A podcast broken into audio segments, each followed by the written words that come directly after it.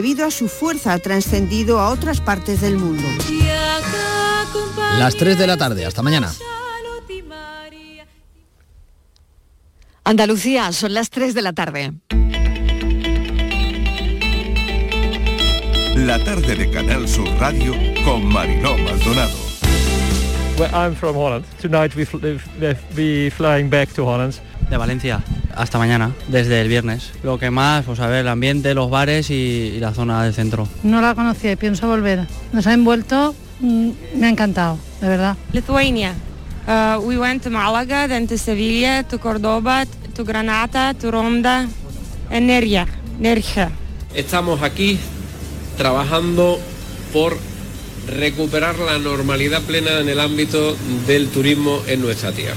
Vamos por muy buena dirección, las percepciones son positivas y por tanto, siempre sabiendo que hay variables que no podemos controlar, entre ellas la pandemia, podemos ser razonablemente optimistas en las previsiones que podamos tener a lo largo de este año. Estamos convencidos de que para el próximo, el primer semestre de 2022, pues prácticamente habremos recuperado casi entre un 50 y un 60% del turismo británico, que ya en 2019 en el montante, en las cifras totales del año, fue de casi 2 millones de, de- de visitantes. Es decir, estaríamos hablando de estar por encima del millón 200 mil en el primer semestre de 2022. Después de los 18, 19 meses que llevamos en el dique seco como consecuencia de la pandemia, ha sido un gran revulsivo, ¿no? Ha sido una prueba pues para ver cómo sigue de vivo el mundo cofrade, ¿no? Y verdad que a pesar de la pandemia hemos demostrado que no. Ya lo vivimos la Semana Santa última, donde a pesar de no poder salir a la calle, sí pudimos estar en torno a nuestros titulares, nuestras casas hermandades, nuestras iglesias, y esto pues ha servido pues para una vez más demostrar que nuestro mundo está muy sano, que tenemos mucho futuro. Vengo a ver a mi familia. Yo tengo a, mi- a mi padre, a mi madre y, y una hermana. Este es el primer año del Día de los Santos que está mi padre aquí. Lo hemos tenido en casa todo este tiempo. La ceniza y ahora ya lo tenemos aquí eh, desde hace unos meses, columbario. a mis dos abuelos y a dos tíos míos.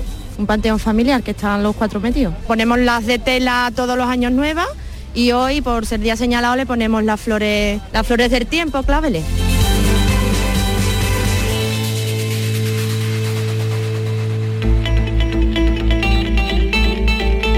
La tarde de Canal Sur Radio con Mariló Maldonado. Acaban de oír los sonidos del día, ¿qué tal? ¿Cómo están en nuestra línea de audios los protagonistas de la actualidad y todo lo que llevamos hasta esta hora? Puede llover en la Sierra de Cádiz y en Córdoba, última tarde del puente, así que precaución a la vuelta en la carretera. Un lunes raro, pero lunes, lunes de fin de semana largo, tarde de todos los santos, día de fiesta, arrancamos noviembre entre quienes van a ver a sus seres queridos ya fallecidos a los cementerios y quienes se recuperan de la fiesta de Halloween, algunos con resaca, con mucha resaca, donde parece que sigue sin haber un mañana por la cantidad de fiestas ilegales. La policía no daba abasto cerrando locales, 100 denuncias hemos sumado. Reactivación del turismo es lo que buscamos en Andalucía, en la World Travel Market. 45.000 empleos podría generar el turismo de aquí a fin de año. Hay que recuperar un mercado crucial que es el británico. Noviembre empieza con el compromiso de los países del G20 de frenar el cambio climático. Han pedido suerte en la Fontana de Trevi lanzando una moneda para pedir suerte con el cambio climático que todo parece indicar que nos va a hacer falta, mucha falta, porque las medidas que acordaron en la pasada cumbre ya son hoy día insuficientes. Rusia y China no se dan por enteradas, sus presidentes de entrada ni están en la cumbre, tampoco está Turquía, atención a esto. Una intención importante de esta cumbre es que el 70% de la población mundial esté vacunada. El mundo tiene que reaccionar. 12 días a partir de hoy para tener ideas, evitar el envenenamiento del planeta y ya estamos contra reloj, es lo que han dicho los líderes. Veremos las voluntades políticas donde dejan todo esto en la cumbre de Glasgow. El Reino Unido ya saben que la organiza la cumbre del clima estos días. Desde hoy, por otro lado, no contamos con el gasoducto de Marruecos, gas que se utiliza para generar electricidad. Mañana 140 euros megavatio hora, menos que estos días atrás. Y seguimos pendientes de los tramos Punta Valle y toda la parafernalia para reducir el recibo.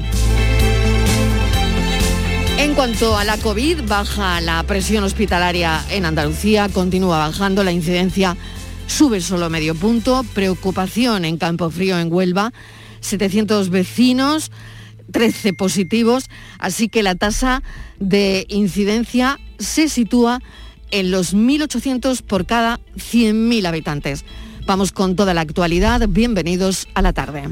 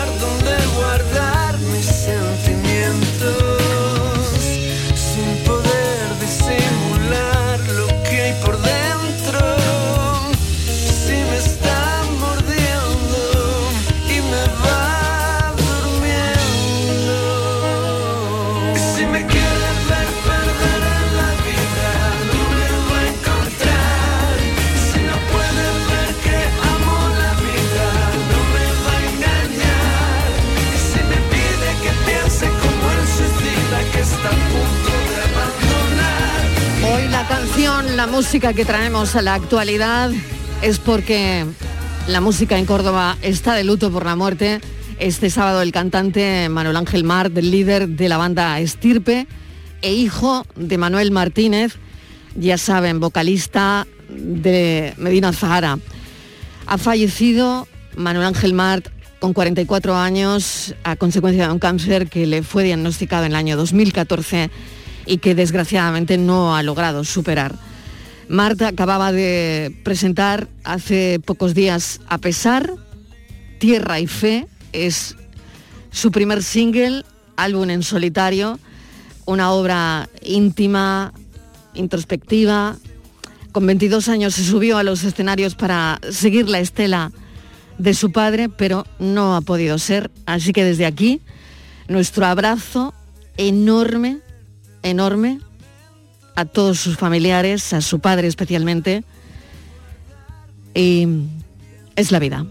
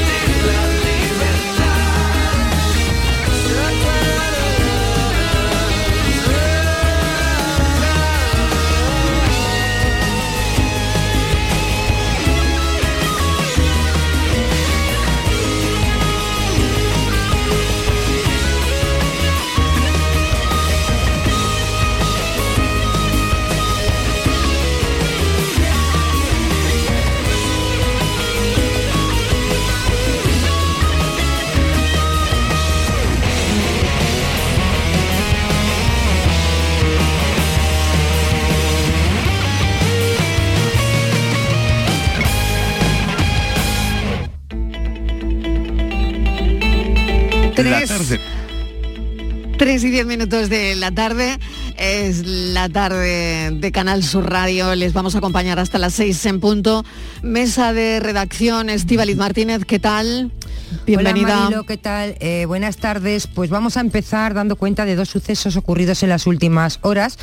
El primero, una intoxicación por monóxido de carbono que ha provocado la muerte de una chica de 15 años y ha dejado otras ocho personas heridas según el 112.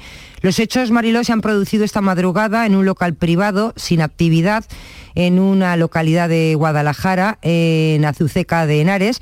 Este local hace años eh, era un local social donde iban personas mayores, iban a echar la partidita, estaba cerrado, llevaba ya bastante tiempo cerrado y ahí ha sido donde ha ocurrido. Estas ocho personas que han necesitado asistencia médica, entre ellas había dos guardias civiles, uno de 33 y otro de 35 años, guardias civiles Mariló que entraron a auxiliar a las víctimas.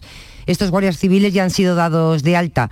Las primeras investigaciones apuntan a la mala combustión del grupo electrógeno que había en el local como el supuesto origen del gas que ha provocado la intoxicación, según hasta ahora la investigación de la Guardia Civil.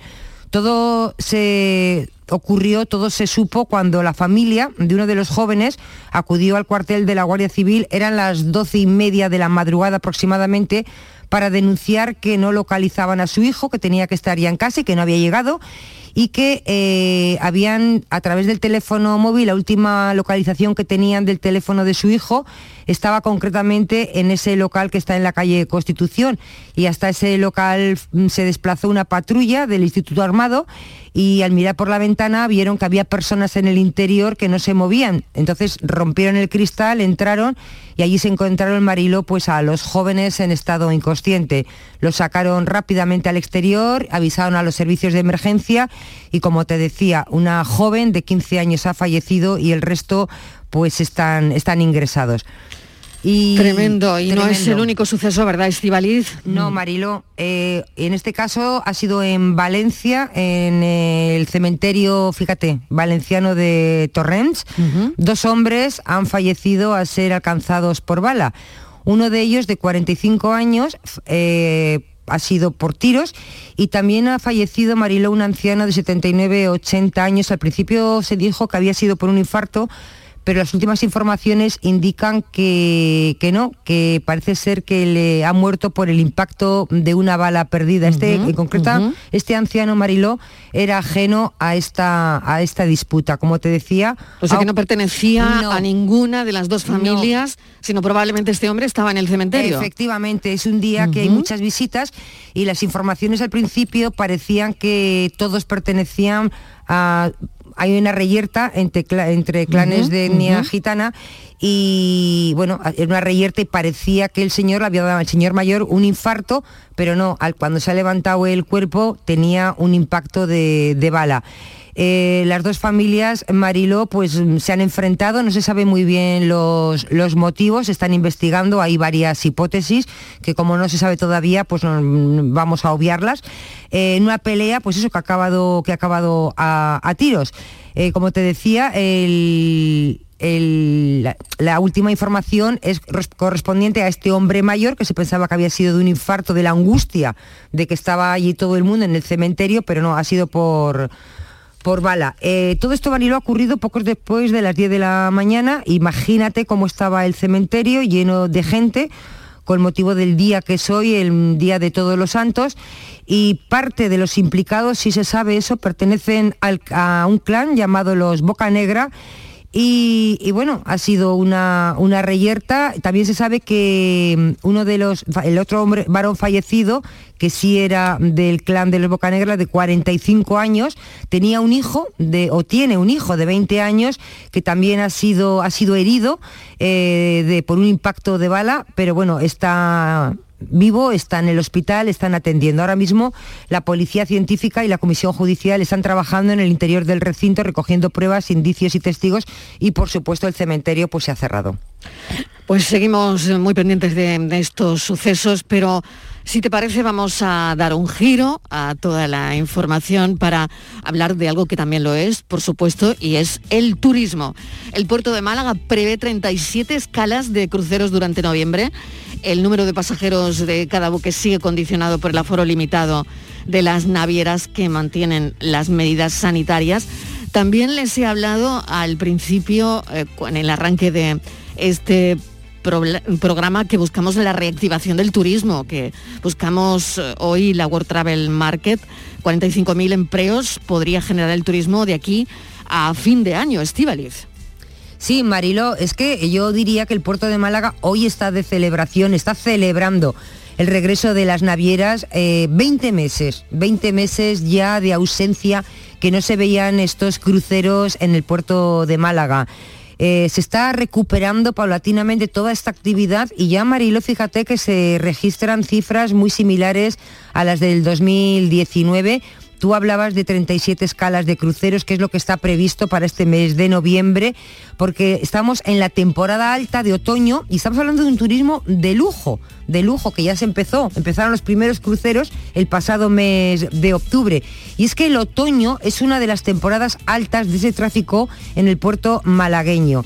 El número de pasajeros de cada, eh, de cada buque Mariló eh, es muy importante porque lo que se sigue haciendo, que son aforos limitados, tú lo comentabas, la mayoría de ellos hacen escalas por un día, bajan por la mañana, eh, vuelven por la tarde al crucero, pero durante todo el día lo que hacen es excursiones eh, por la provincia de Málaga antes de volver a embarcar con destino al siguiente muelle y esto genera muchos ingresos en la zona.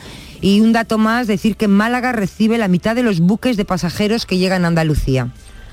Vamos a hablar con Javier Frutos, es presidente de los hosteleros de Málaga y de Andalucía. Em, también, bueno, hemos tenido la magna de Málaga, ha sido todo un éxito, el gran poder en Sevilla.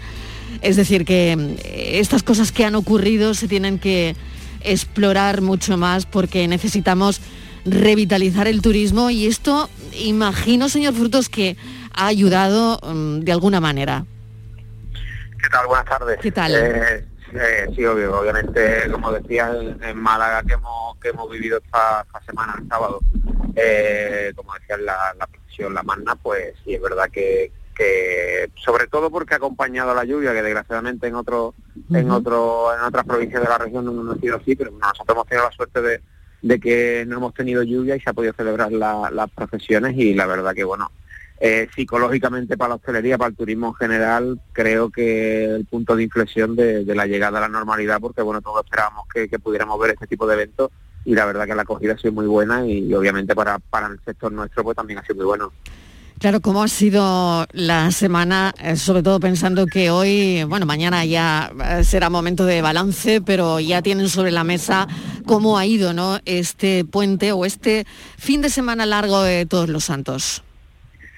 Bueno, si hablamos de Málaga, que quizá ha sido, como te decía, una pequeña isla en, lo que ha sido la región, porque desgraciadamente, bueno, muchos compañeros, sobre todo con el tema de terrazas y, la lluvia, pues no ha acompañado el tiempo y, la verdad que en comparación con, el puente del Pilar de la Hispanidad que, que veníamos nosotros, bueno, pues una línea, una línea buena de, de, clientela, pues bueno, es verdad que, que, desgraciadamente no ha sido muy positivo a nivel regional. Y como te digo, en Málaga sí es verdad que que afortunadamente y contando con esa profesión, pues es verdad que hemos vivido un, fin de semana largo con el con el puente de, hoy que, la verdad que bueno pues nos ayuda a bueno pues como te decía a esa luz al final del túnel y sobre todo a, poder reactivar poco a poco llegar a la normalidad y que, esto se pase cuanto antes que, que creo que es el deseo de todos.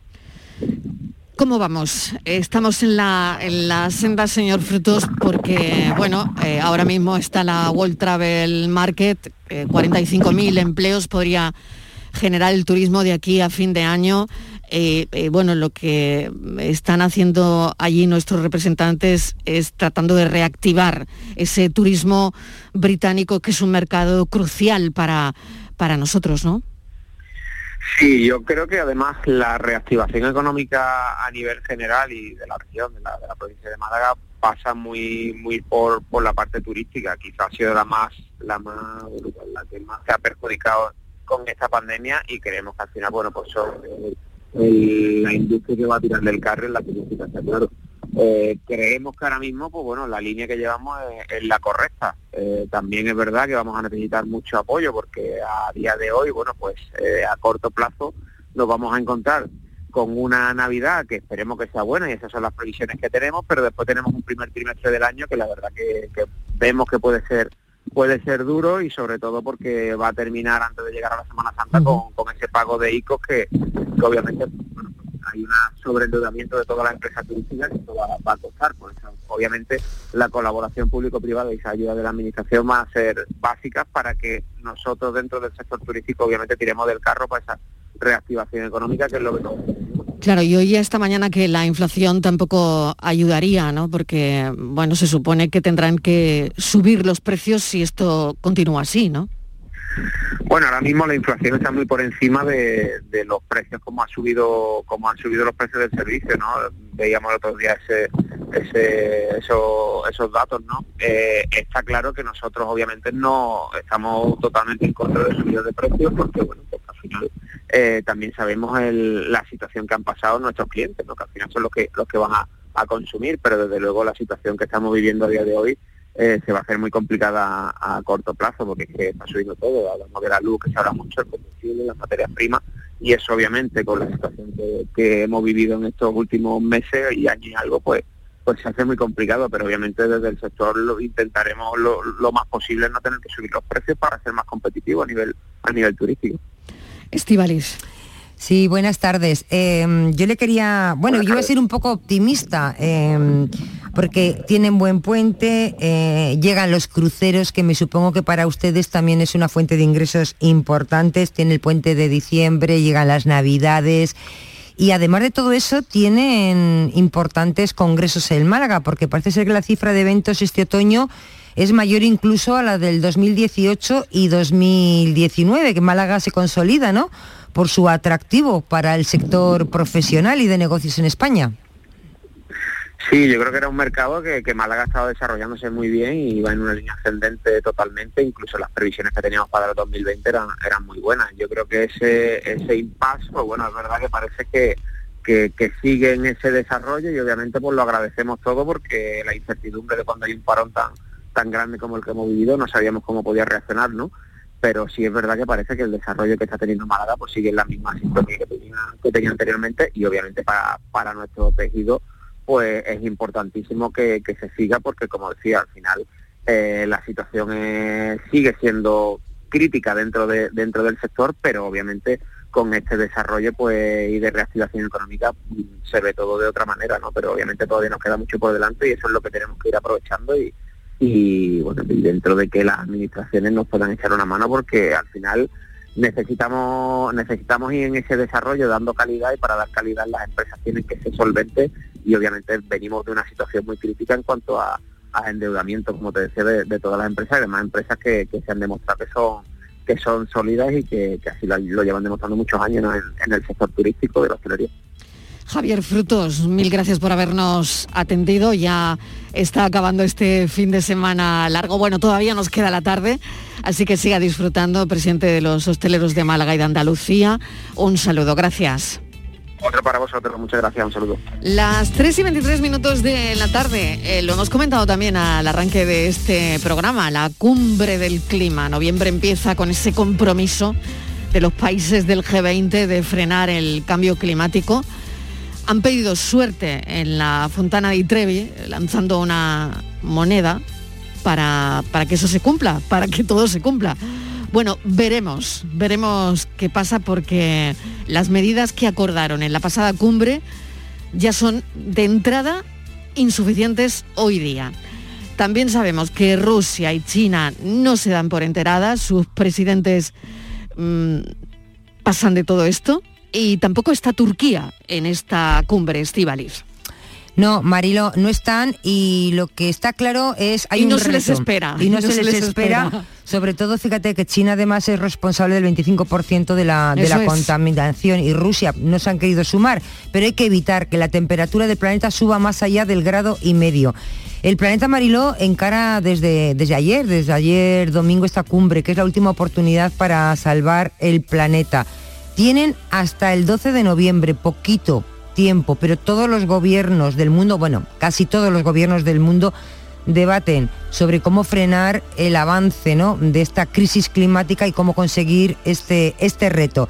Dicen que esta cumbre es la última esperanza para salvar el planeta y sobre la mesa tienen retos importantes, reducir la emisión de carbono, abandonar el uso de carbón como fuente de energía y aumentar la financiación de medidas verdes. Yo me preguntaba, Mariló, eso allí, ¿y nosotros? ¿Qué podemos hacer nosotros cada uno en nuestra casa, en nuestro barrio, en nuestra ciudad, en nuestro país, si se puede hacer algo, ¿no? Para frenar la emergencia climática.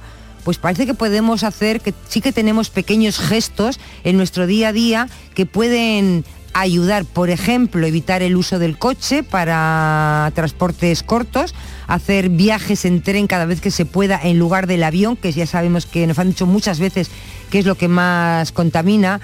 Eh, comprar productos saludables, intentar que no vengan del otro, del otro planeta.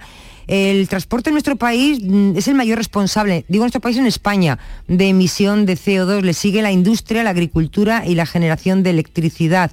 Los vehículos eléctricos en nuestro país y los híbridos enchufables, pues Mariló, hoy todavía suman el 4% del parque móvil. Eh, se utiliza poca energía renovable también. Si nos fijamos en las viviendas, pues ha ido creciendo las placas fotovo- fotovoltaicas en los tejados en las de nuestras casas.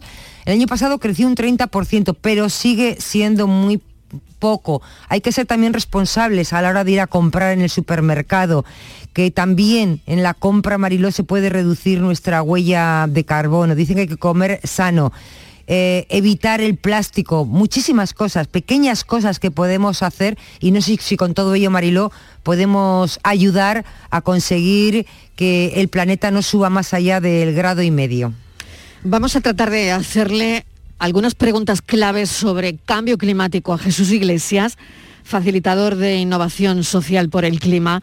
Gracias por estar con nosotros, Jesús, bienvenido. Hola, muchas gracias, un placer. Bueno, primero, las expectativas de esta cumbre donde de entrada ni China, ni Rusia, ni Turquía están. ¿Eso qué va a significar en el futuro?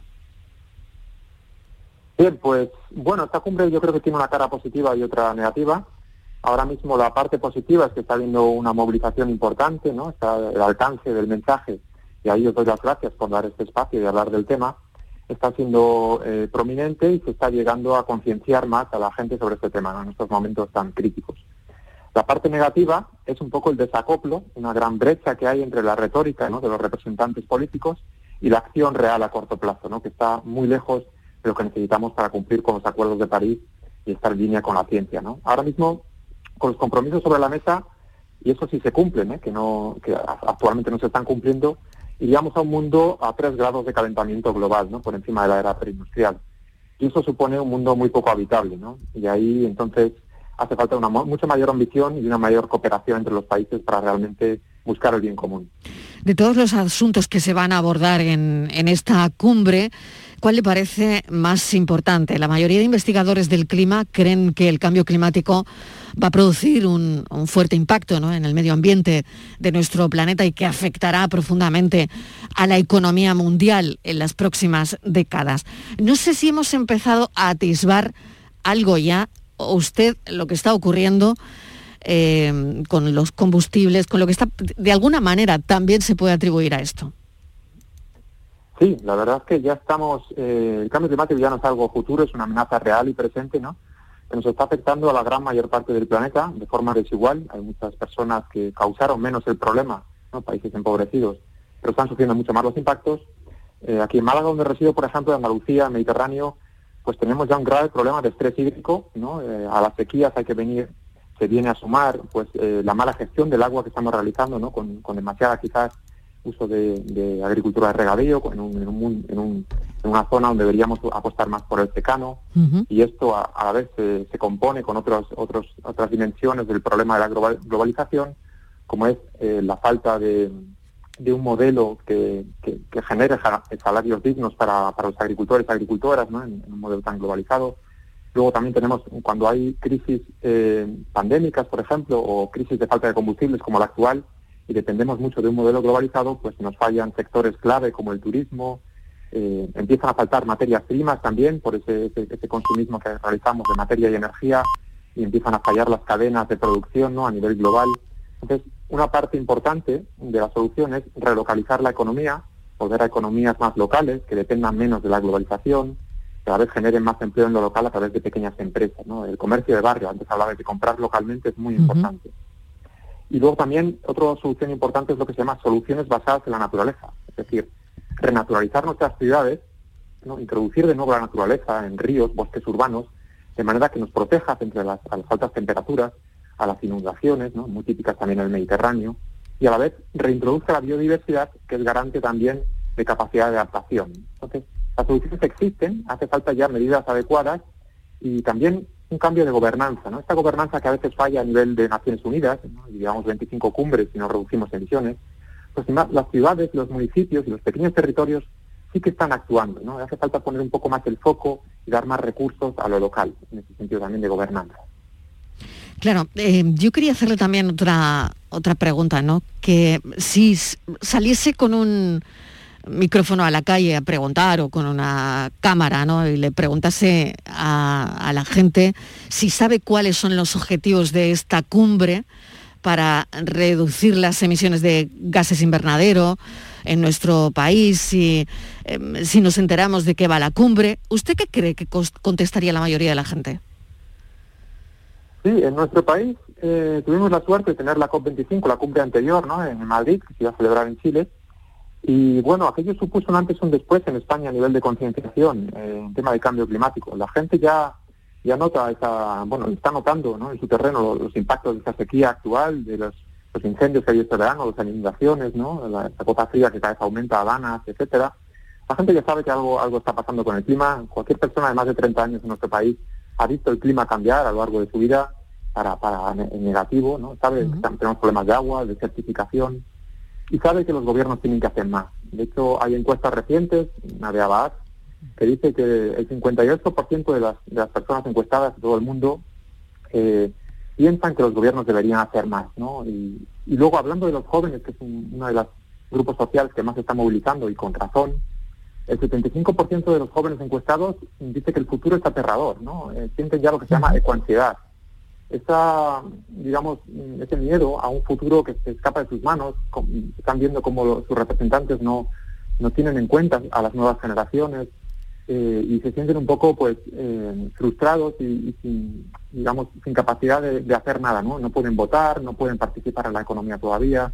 Entonces nos debemos a los jóvenes y debemos proporcionarles ahora la oportunidad de que tengan un futuro habitable no en ese sentido yo creo que la gente ya en la calle lo sabe la juventud lo sabe pero hace falta un poco más de presión social para que realmente nuestros representantes eh, se sientan con esa necesidad de actuar en el corto plazo y no de poner metas a, medio y largo plazo. ¿no? Esta descarbonización a 2050 mm. está muy lejos. Hace falta medidas concretas ahora, en este término legislativo, en cada, en cada lugar, en cada dimensión de la política. Entonces, tenemos que subir la presión social y lo tienen que sentir los políticos para que realmente actúen. Jesús, y otra cosa, ¿no? ¿Qué, las diferencias ¿no? entre países, que mm, a mí esto, bueno, pues me preocupa también, ¿no? ¿Qué diferencia cree usted que existe entre el consumo de energía de, una persona de Europa y una de África, ¿no? Em, la, diferencia es abismal y, todo lo que conlleva también es abismal, ¿no? Bueno, uno de los intereses ahora mismo de esta cumbre de Glasgow es que las vacunas lleguen a esos países donde no están llegando, ¿no? Y que también tiene que ver con, todo lo que estamos hablando, ¿no? Sí, eh, si os fijáis lo que demandan los jóvenes, a los representantes a nivel de acción climática, demandan justicia climática, ¿no? Es un término muy interesante que tiene que ver con lo que comentas. de que no todas hemos producido el cambio climático por igual, hablo de personas, pero también de países y comunidades, no todas sufrimos las consecuencias por igual, ¿no? Es muy injusto el tema climático, porque, por ejemplo, África es responsable aproximadamente del 3% de las emisiones de cambio climático a lo largo de la historia, ¿no? y lo mismo Sudamérica o, Centroamérica, muy poquitas emisiones históricas, sin embargo están sufriendo ya la mayor parte de las consecuencias y a la vez, por esa pobreza ¿no?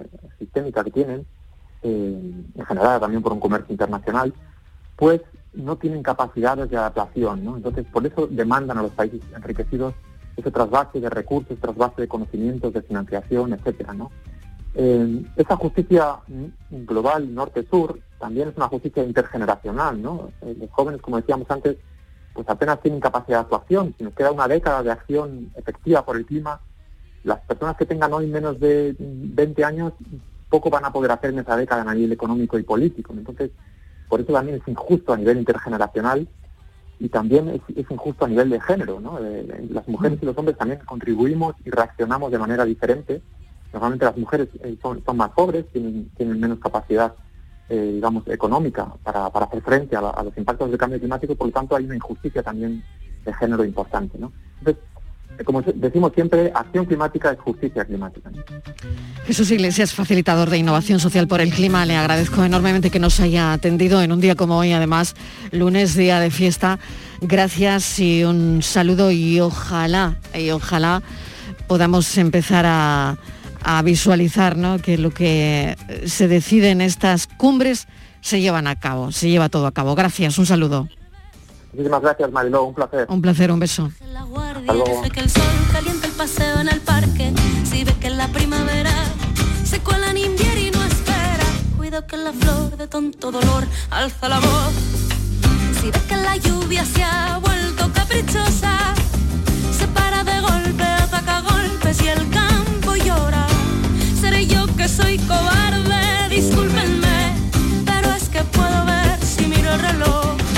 llegamos tarde, que no llegamos, que llegamos tarde,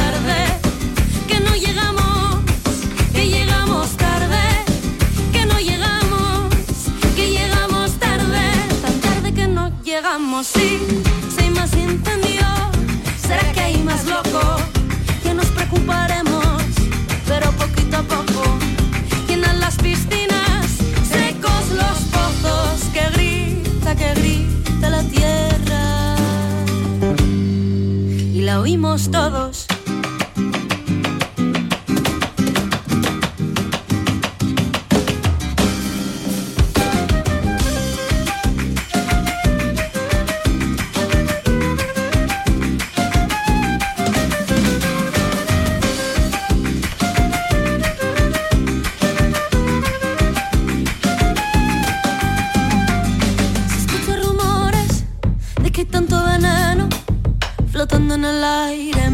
Sin freno, busque culpable, no será cierto. Si cae el latido de las colmenas y un manto de humo ya se eleva, tapa la capital, que aquí no hay pesticidas, aquí no hay homicidas, aquí no hay manos ni llenas de que ni se están forrando con el baile. La tarde de Canal Sur Radio con Mariló Maldonado. También en nuestra app y en canalsur.es. Un cocido de versa cocinado con aneto quita el sentido. Porque en aneto hacen el caldo como se ha hecho siempre. Versa, carne, garbanzo, con todos sus avíos. Vamos, que está para cantarle. Sin exagerar. Oye, ¿qué haces? Pues aquí, rascando, esquiando, viajando navegando. Vamos, aquí, disfrutando mucho. Rascas multiplicador de la 11. Multiplica tu premio y podrás ganar al instante hasta 500.000 euros. Gánalo rápido y disfrútalo mucho. Rascas multiplicador de la 11. Estrenando casa. 11. Cuando juegas tú, jugamos todos. Juega responsablemente y solo si eres mayor de edad. Todo el deporte de Andalucía lo tienes en El Pelotazo de Canal Sur Radio. La información de nuestros equipos, las voces de los deportistas y los protagonistas de la noticia. Tu cita deportiva de las noches está en El Pelotazo, de lunes a jueves a las 11 de la noche, con Antonio Caamaño. Quédate en Canal Sur Radio, la radio de Andalucía.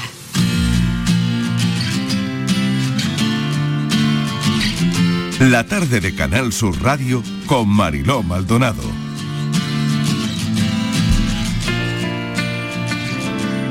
Hay cartas al director de los periódicos que enseguida se viralizan, se hacen viral por su contenido. La que vamos a leerles a esta hora ha tenido mucho seguimiento, ha sido una carta a una directora de un periódico nacional. No hemos parado de aplaudir el mensaje de una madre que es la que escribe, cuya hija quiere ser segundo violín y reflexiona sobre ello. Lo escribe, lo plasma. Hoy es un lunes con otro tempo, así que nos vamos a permitir el lujo de leer la carta y reflexionar entre todos porque bien podría ser un, un tema de café.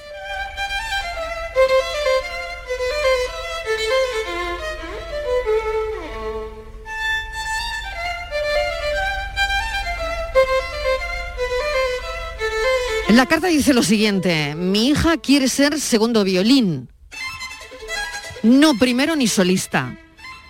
Ella lo que quiere es tocar tranquila, en un segundo plano, porque eso la hace feliz. Pero el mundo está hecho para los que quieren ser famosos, para los que sueñan con ser los primeros. En el colegio se premia a los que levantan la mano, los que exhiben sus logros y se sienten cómodos siendo el centro de atención. En la universidad se premia a los que dan su opinión, a los que no se mueren de angustia ante la posibilidad de exponer en público. Y en lo que respecta al mercado laboral, se premia a los que alzan su voz por encima de los que hablan bajito, aunque aquellos no digan nada nuevo. Para ese mundo, convertirse en segundo violín de una orquesta no es lo que una niña debería querer ser de mayor. Pero el problema no es de ella, sino de ese mundo, porque la maravilla de una sinfonía solo es posible gracias a los que sueñan con ser segundos violines. Ese mundo está mal y no lo sabe aún. Carolina Vázquez, Ibernes en Escocia, es una carta dirigida a la directora del diario El País.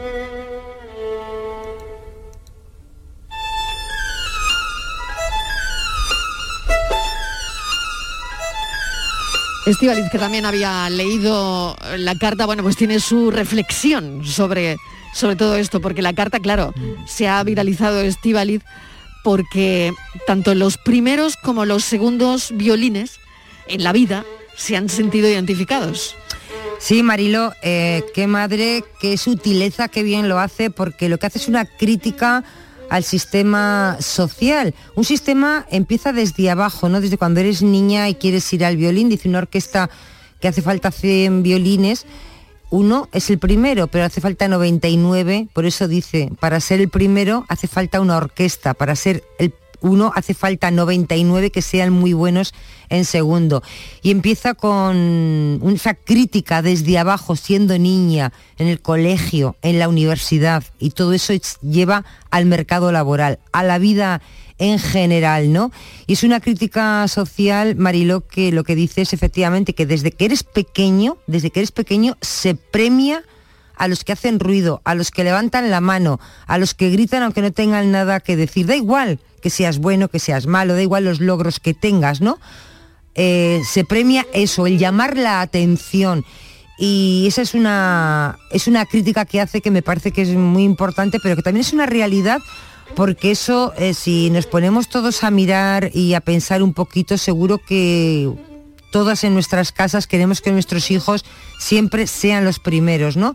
Quizá no sabemos escuchar a nuestros hijos, quizá pensamos más en lo que nosotros queremos, que lleguen arriba, que sean el número uno, pero eso igual no es su felicidad, Marilo. Exacto. es la, palabra clave, la felicidad, ¿no? Esa mm. igual no es la felicidad, lo que nosotros queremos, igual no es la felicidad de nuestros hijos. Por eso quizá debemos aprender los adultos a escuchar a los pequeños. Sonia Díez, vamos a hablar con ella a ver qué le ha parecido todo esto. Es posibilista educativa, como le gusta que la llamen, psicóloga, es fundadora de colegios, escritora, conferenciante, autora del libro Educación. Sonia Díez, bienvenida. ¿Qué tal? ¿Cómo estás? ¿Qué te ha parecido la carta? Muchísimas gracias, Mariló. Gracias, Estivaliz. Pues mira, me ha encantado. Y me ha encantado porque esta carta hay que ponerla en el contexto real, en el contexto igual que ponemos el resto de los, de los contenidos de lo que estamos viviendo actualmente. Nunca antes se había puesto el foco de la educación en el bienestar. Pero claro, llegó la pandemia y de repente nos hemos preguntado a qué coste soportamos, fíjate lo que digo, soportamos, sostenemos la vida que tenemos.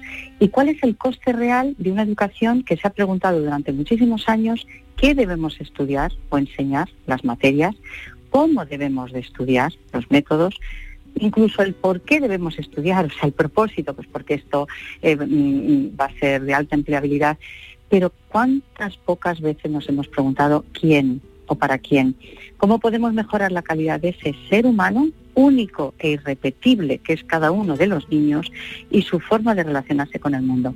Pero claro, la pandemia nos ha parado a todos y de repente hemos dicho, ¿tiene sentido seguir haciendo las cosas como veníamos haciéndolas? Así que la carta es súper oportuna, súper oportuna. 15 años de una previsibilidad absoluta es el tiempo que pasan los niños en un colegio. Les decimos lo que tienen que estudiar, les decimos casi en muchos casos cómo tienen que vestir, con quién relacionarse. Les establecemos un número determinado de personas con las que conviven a diario en un espacio que además está regulado cuál es eh, exactamente en cuanto a metros cuadrados, incluso qué leer.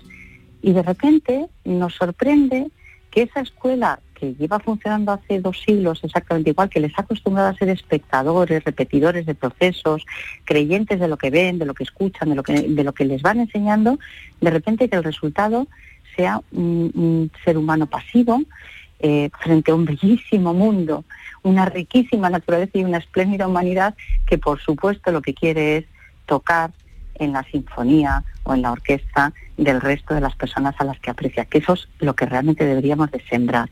Así que me parece una carta espectacular, muy bien mm, escrita como suelen suceder estas cosas desde el corazón y que expresa exactamente con la calidad del amor de una madre lo que no está funcionando en el sistema. Un mm. sistema que promete cosas, eh, que, que dice que con ese sistema educativo van a tener los niños un pasaporte para una vida mejor y que, como bien describe, nunca acaba de llegar esa vida mejor, porque la vida mejor es el ahora. Estivaliz.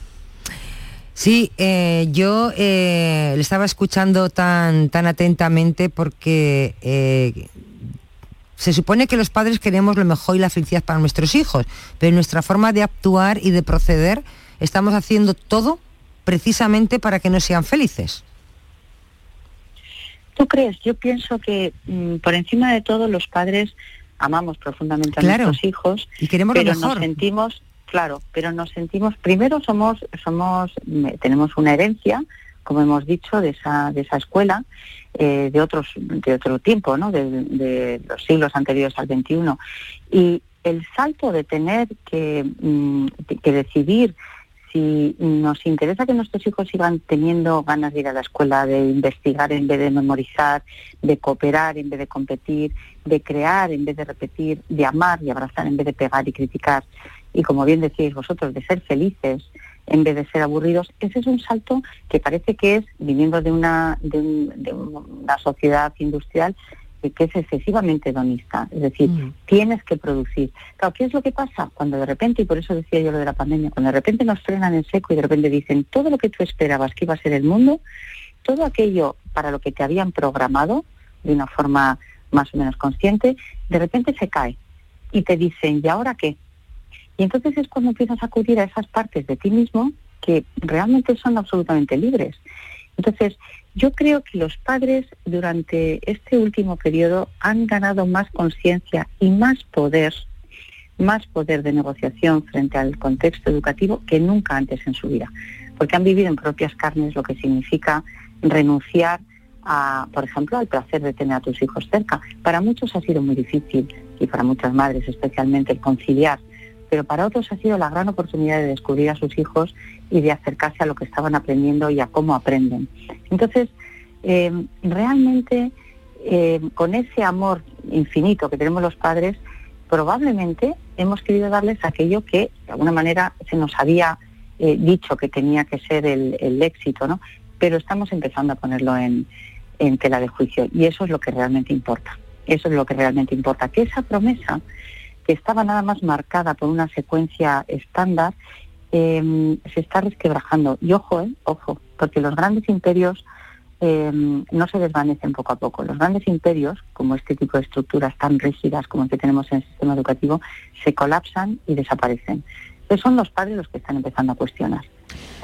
Sonia, mil gracias por habernos mm, ayudado a entender un poquito mejor la, carta. Bueno, se entiende perfectamente, ¿no? Pero queríamos analizarla en profundidad y a mí me encanta hablar de educación con Sonia Díez. Muchísimas gracias. Un saludo. Gracias a vosotros. Un abrazo. La tarde de Canal Sur Radio con Mariló Maldonado. También en nuestra app y en canalsur.es. Vuelve al patio de la Diputación la muestra de la provincia. 10 ferias empresariales desde el 16 de octubre al 19 de diciembre. Cerveza artesanal, vinos y licores, joven empresa, mujeres empresarias, nuevas tecnologías, productos y sabores de la provincia. Te esperamos. Conoce tu provincia. Más información en la web prodetour.es. Diputación de Sevilla. Las noticias que más te interesan las tienes siempre en Canal Sur Mediodía, Sevilla y este miércoles en la limpieza que se realizará en el río Guadalquivir en el marco del proyecto Mares Circulares Coca-Cola. Canal Sur Mediodía Sevilla. Este miércoles desde las 12, en directo con el proyecto Mares Circulares Coca-Cola, con la colaboración de Coca-Cola. La mañana de Andalucía, las noticias de Sevilla. Toda la información que necesitas, con el avance de la actualidad de la jornada y la información de servicio público, la tienes en tu radio. Canal Sur Radio. La radio de Andalucía en Sevilla. La actualidad y las novedades en salud, las noticias sobre investigación médica, prevención, terapias y un consultorio para responder a tus dudas. Envíanos tus consultas en una nota de voz al 616-135-135. 616-135-135. Por tu salud con Enrique Jesús Moreno. De lunes a viernes desde las 6 de la tarde. Quédate en Canal Sur Radio, la radio de Andalucía. La tarde de Canal Sur Radio con Mariló Maldonado. Estos son nuestros teléfonos 95 1039 105 y 95 1039 16. Y nuestro abogado experto en Derecho de Familia y Herencias con nosotros, José María del Río. ¿Qué tal? Bienvenido. Bien hallada, Mariló. ¿Huesos de santo o buñuelos? Buñuelos. Buñuelos siempre. Buñuelos siempre. Hoy haremos, eh, haremos un concurso con eso también. Bueno, vamos con eh, Virginia Montero, con todo lo que tenemos para José María del Río, que de entrada es una sentencia que queremos comentar.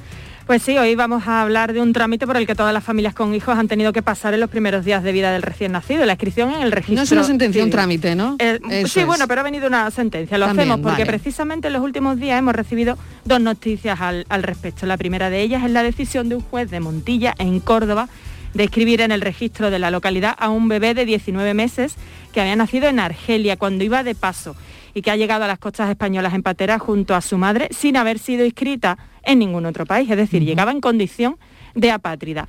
José María, importante esta decisión del juez de Córdoba y porque es la primera vez que un juez reconoce este derecho a un bebé en tránsito migratorio. Vamos a ver, es, es importante, es positiva, es maravillosa. Me encantaría conocer a ese juez. mm, Y os digo una cosa, debe ser un juez de primer destino o segundo destino. Es decir, ha sido un magistrado al que de alguna manera le debemos aplaudir su resolución. ¿Por qué?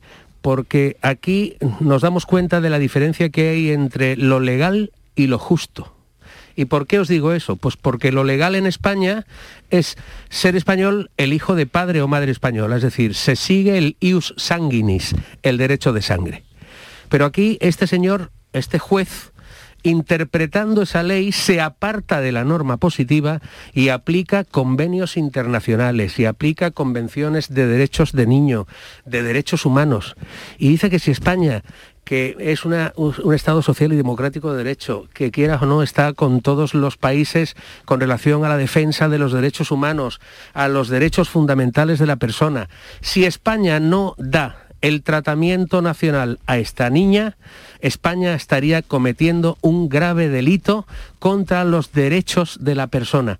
Qué cosa más maravillosa. Es decir, este señor ha hecho en una resolución algo que de alguna manera demuestra que la jurisdicción y que los jueces españoles son independientes, son lógicos, son coherentes y que de alguna manera deciden en beneficio del menor. Y en este caso ha sido así, es decir, es una maravilla de resolución y ya os vuelvo a repetir que estaré encantado de conocer a este juez.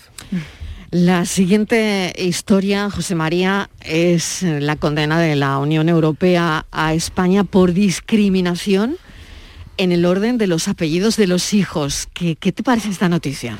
Esta noticia está, en, está superada ya en España. ¿eh? Es decir, esta noticia como los, tribunales y las resoluciones de los tribunales y más del Tribunal Europeo de Derechos Humanos, eh, pues de alguna manera eh, son lentas en el tiempo, esta sentencia está dictada con posterioridad a que se haya modificado la ley en España. La ley en España antes decía que en realidad el primer apellido era del padre y el segundo era la madre.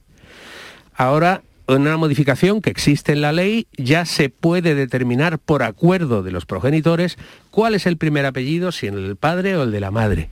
Y si no hay acuerdo entre los progenitores, tiene que ser el registro, el, el encargado del registro civil, atendiendo al interés del menor, el que determine cuál es el primer apellido. Esta sentencia se produce por un asunto anterior, cuando la ley en España no estaba modificada y por ley el primer apellido era del padre y el segundo el de la madre. Entonces, aplicando un criterio de no discriminación, el tribunal dice, mire usted, aunque usted haya modificado la ley, antes, cuando esta señora reclama que sea su primer apellido el primero de su hijo, se le deniega ese derecho por aplicación de la norma positiva. Bueno, pues eso es un principio contrario y discriminatorio y por consiguiente, de alguna manera, aceptamos y admitimos el recurso. Estamos hablando de dos casos y dos supuestos que se superan a la norma positiva. Todos decimos que España es un Estado social y democrático de derecho, sometido al imperio de la ley. Bueno, al imperio de la ley y al imperio de los tribunales, porque el Tribunal Europeo ha dictado a favor de la madre y un juez de Montilla ha dictado en favor de una menor, incluso por encima de la norma positiva vigente en España. ¡Qué maravilla! ¡Qué maravilla! Eh, si ya lo tienes estoy dándole vueltas, Virginia, no sé tú, pero si ya lo tienes el apellido, lo puedes cambiar. eso, es, distinto. Eso es diferente. Si un, si un hombre, un hombre, mujer, mujer, hombre, mujer, tienen un hijo, tendrán que determinar con respecto al primer hijo cuál es el primer apellido, el de la madre o el del padre. Y después la ley obliga a que todos los hermanos continúen con esa línea. Porque lo que no podría ser lógico es que yo me llamara José María del Río Belmonte y mi hermana Celia Belmonte del Río. Porque se entendería que no somos hermanos, que podemos ser Por primos. Lo tanto, todos los hermanos tienen que llamarse igual. Punto todos número los hermanos tienen que tener el Suponte que después... Eh, no sé, ocurre algo y se quiere volver a cambiar. ¿Eso se puede hacer? Se puede hacer se puede hacer, pero ya exige una determinada edad, una mayor edad, una edad de emancipación o un eh, procedimiento judicial que determine la necesidad o la conveniencia de modificar el apellido. ¿Y si mi hijo mayor de edad se lo quiere cambiar? Pero cambiar el primero por el segundo, por ejemplo, no, no, no, no, Eso, es, eso es inadmisible. Aunque se llame diferente a sus hermanos. Eh, aunque se llame diferente a sus hermanos porque no será hijo de la misma madre o del mismo padre. El lío que estaba montando Virginia. A ver, no, sé, pero se me ocurren mil preguntas. La verdad es que con esto se pueden dar mil, historias. y para eso estamos los abogados. Y totalmente, totalmente. Si tienen un problema, a José María del Río. A José María del Río. y en igualdad de condiciones. Ahora si hay alguna pareja que tenga la duda de primero uno, primero otro, igualdad de condiciones. En igualdad de condiciones, pero fíjate tú lo que dice la ley, que quieras o no también es un poquito extraño. Es decir, será el encargado del registro civil, en el caso de desacuerdo de los progenitores, decida en beneficio del menor. ¿Eso qué significa? Que el encargado del registro civil como tercero va a determinar que yo o tú tenemos más derecho en beneficio de nuestro hijo a que se llame de primera del río o de segundo Belmonte? Es decir, es un tema complejo. Porque, muy complejo. Porque si no nos ponemos de acuerdo. Pero por eso siempre os digo una cosa que quiera no nos tiene que quedar grabada en la cabeza mejor un mal un buen acuerdo que un mal pleito, porque verdaderamente estamos aquí tratando de ponernos de acuerdo y si me gusta más el primer apellido de mi mujer, pues que sea así, no va a haber ningún problema. Ahora, en caso de discordia siempre tiene que intervenir un tercero y el tercero eh, puede ser subjetivo y ese criterio subjetivo va a afectar a alguna de las dos partes. José María, mil gracias de verdad. Además, día de fiesta, te tenemos aquí en directo, te lo agradecemos doblemente, como siempre, con esa pedagogía que hemos terminado sabiendo un montón de cosas de, los apellidos y, del orden si no la sabían los oyentes. bueno, mil gracias José María. hasta el lunes que viene. Virginia, pues seguimos eh, dentro de un rato. Hasta ahora. Venga, hasta ahora. Tomamos café. Buñuelos o huesos de santo. Yo creo que hoy al café lo acompañaremos con un dulce típico del momento.